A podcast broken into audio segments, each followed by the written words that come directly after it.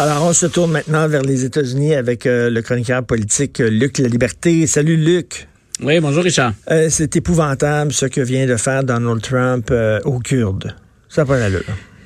Écoute, c'est euh, autant aux États-Unis qu'ici, parce que M. Trump a au Québec, il faut pas se le cacher, de, de, de, nombreux partisans. Et si au départ, je pouvais comprendre une certaine logique, c'est-à-dire grosso modo, en faisant le ménage, on a quelqu'un de l'extérieur de la machine.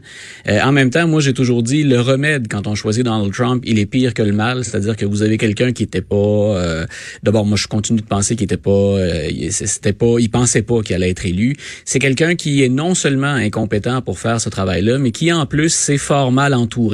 Et il le fait de plus en plus. Mais dans ce cas-ci, ce qui est assez particulier, c'est que la décision qu'il prend de retirer les troupes américaines, ben il la prend et il va à l'encontre de la quasi-totalité de ses conseillers et de l'avis des généraux. Euh, les généraux, ça fait pas toujours leur affaire hein, de se soumettre au commandant en chef. C'était vrai sous Obama, c'était vrai sous M. Bush.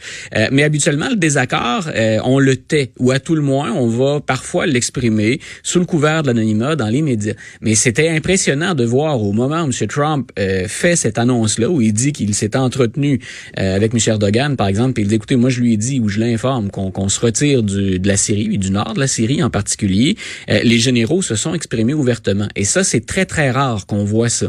Donc, c'est dire qu'autant à l'intérieur, non seulement du groupe des opposants, des démocrates, dont on devait s'attendre, s'ils sont solidaires de ce que faisait Barack Obama avec la Syrie, euh, on devait s'attendre à une opposition. Mais moi, ce qui m'a impressionné, c'est ce que j'ai appelé une fronde, c'est-à-dire à quel point les militaires, à quel point le Parti républicain et même des conseillers à la Maison-Blanche ont dit, grosso modo, si on vulgarise, nous, celle-là, on la comprend pas. Mais, mais moi, je ne peux pas comprendre qu'il y a encore des gens euh, qui défendent Donald Trump, parce que ça, c'est vraiment indéfendable. Si on a gagné la guerre contre l'État islamique, c'est vraiment, entre autres, et même surtout grâce au courage extraordinaire des combattants kurdes.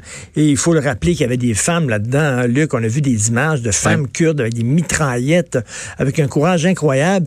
Et là, ils ont fait la job, on leur dit merci beaucoup, donc Carlos, will call you, puis on s'en va. Puis on dit finalement à la Turquie, vous pouvez faire ce que vous voulez avec votre minorité kurde, on s'en balance. Et la, la, la, cette décision-là, en fait, hein, non, non, non seulement elle est, euh, non seulement elle est controversée dans, dans l'immédiat, mais elle reflète un peu ce que fait Donald Trump depuis qu'il est en place. C'est-à-dire que tous ceux qui étaient avant l'arrivée de Donald Trump des, des alliés des Américains, M. Trump se plaît à leur mettre des bâtons dans les roues quand carrément il n'y va pas d'un désaveu. Et, et, si on pouvait pendant un temps dire, ben le America First, ça se défend, ce qu'on appelle entre autres de l'isolationnisme, ça a marqué toute la politique étrangère américaine dans l'histoire.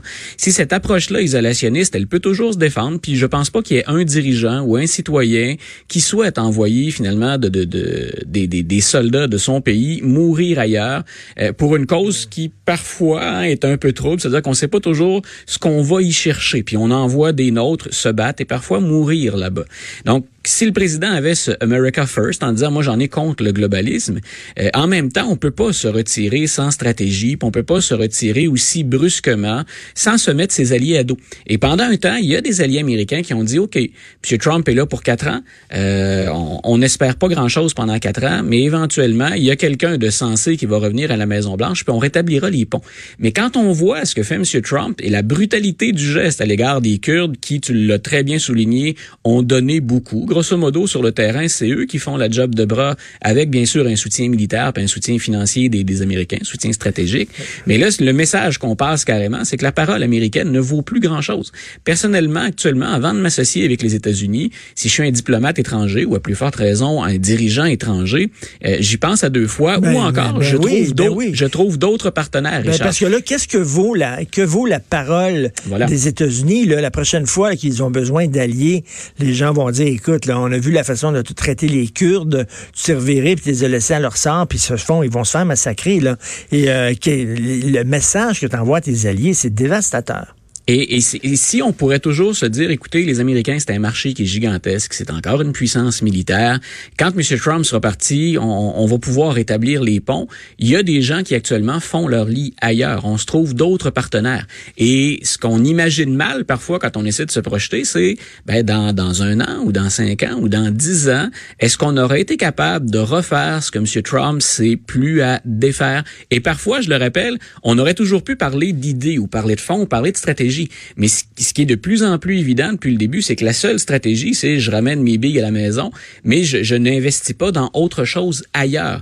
Il y a personne qui imagine l'avenir américain passer par des relations très très soutenues puis proches avec la Russie, euh, avec la Chine. On voit à quel point c'est compliqué. Donc moi, ce que je dis souvent, c'est il y a la période actuelle, c'est vrai, puis on peut être pour ou contre, ou on peut trouver qu'il y a une tourmente extraordinaire, mais projetons-nous à moyen et à long terme. Les Américains ont construit et tissé ce réseau de liens-là depuis la Deuxième Guerre mondiale. Et dans l'espace de trois ans, on a jeté à la poubelle un certain nombre de dossiers ou d'ententes qui étaient particulièrement cruciales pour la stratégie est américaine. Luc, est-ce qu'il y a des républicains qui, qui se disent actuellement, ben là, il faut se débarrasser de lui, ça n'a pas d'allure, il est inapte? Parce qu'en plus, là, en plus, dans un point de presse, il a dit oui, mais qu'est-ce qu'ils ont fait, les Kurdes, pour nous, en Normandie? Écoute, c'est de, la maladie, de la maladie mentale.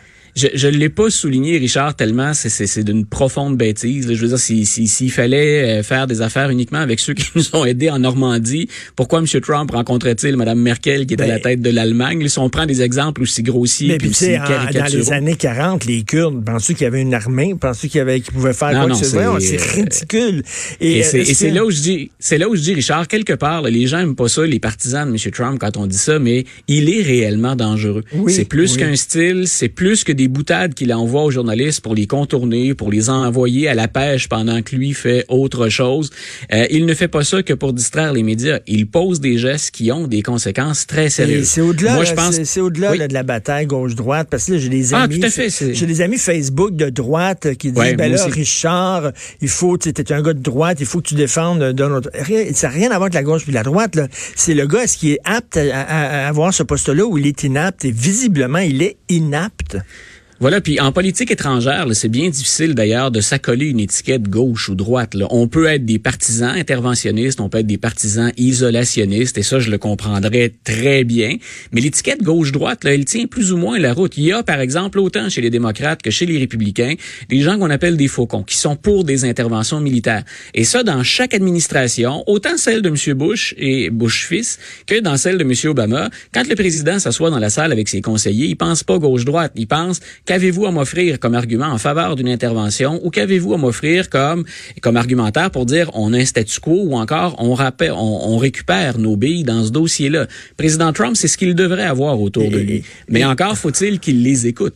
Mais là, il y a des gens comme Lindsey Graham, qui est un, républicain, qui est un proche de Donald Trump, qui va jouer au golf avec Donald Trump, qui lui aussi, le, il dit, je comprends pas, puis lui aussi l'a critiqué. Donc, il, il est en train d'être... Il y a des républicains qui sont en train de le laisser tomber.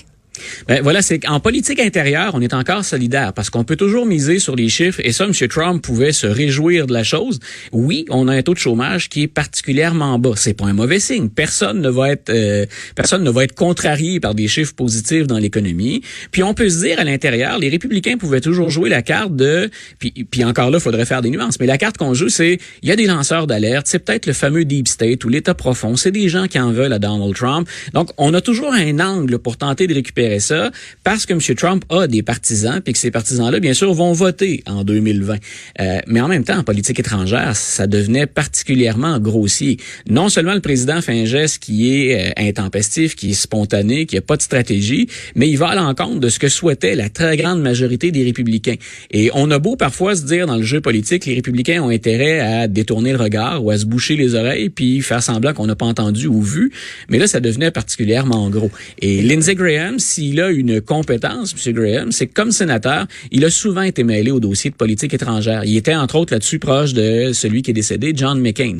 Et M. Graham peut pas dire, s'il veut être un peu logique avec tout ce qu'il a fait avant dans sa carrière, peut pas dire le président Trump vient de prendre une bonne décision. Il a répété lui aussi, un, il n'y a pas d'argumentaire, et deux, il a évoqué, Richard, ça c'est grave quand tu dis qu'on perd des appuis, grosso modo, il a évoqué de la trahison. Ce que vient de faire Donald Trump, c'est de trahir un allié, puis de façon très cavalière en plus. Et écoute, je te je, pose une question euh, de, si c'est faisable, une question de politique euh, fiction. Est-ce que ce serait possible qu'un président, est-ce qu'un président qui est destitué peut se représenter à une élection? C'est-à-dire, le président pourrait être, la technicalité, mais elle est importante, c'est qu'il pourrait passer par un processus de destitution, puis, mine de rien, on s'en va vers ça. Là. On est dans la phase exploratoire, dans la phase d'enquête. Il pourrait très bien être soumis à la procédure de destitution, puis aller jusqu'au bout. C'est-à-dire le moment où les sénateurs votent. Et actuellement, il serait solidaire. Et ce qu'on peut évoquer, qui normalement relève d'un scénario de, de, de, fiction, parce que c'est jamais arrivé dans l'histoire américaine, c'est que Donald Trump pourrait aller jusqu'au bout du processus, il pourrait survivre au processus et gagner l'élection 2020. Et ce que ça aurait comme impact, et c'est là où on dit, normalement, un président qui est poursuivi en destitution, on le revoit pas après. M. Clinton, c'est arrivé dans le deuxième mandat, Nixon a quitté, puis au 19e siècle, Andrew Johnson, ça a été la fin de sa carrière à la présidence. Donc, dans le cas de M. Trump, il a la chance de survivre à ce processus-là et de revenir. Et ce qui relève de la politique fiction maintenant, puis là, ben écoute, tout est sur la table, que font les démocrates s'ils gaspillent leurs cartouches actuellement dans la procédure de destitution et que Donald Trump survit à ça et qu'il obtient un deuxième mandat?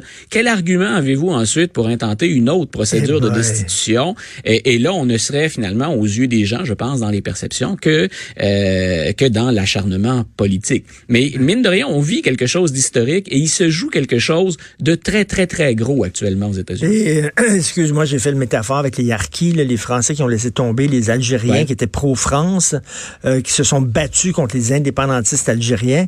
Et pour la France, et lorsque finalement la France a décidé d'accorder l'indépendance à l'Algérie, euh, ils ont dit, euh, les Arquis se sont tournés vers la France en disant, ben là, donnez-nous la citoyenneté parce qu'on peut pas rester ici. Là. On, on passe pour des traîtres, ils vont nous tuer. Et les Français ont rien fait, puis les Arquis se sont tous fait massacrer.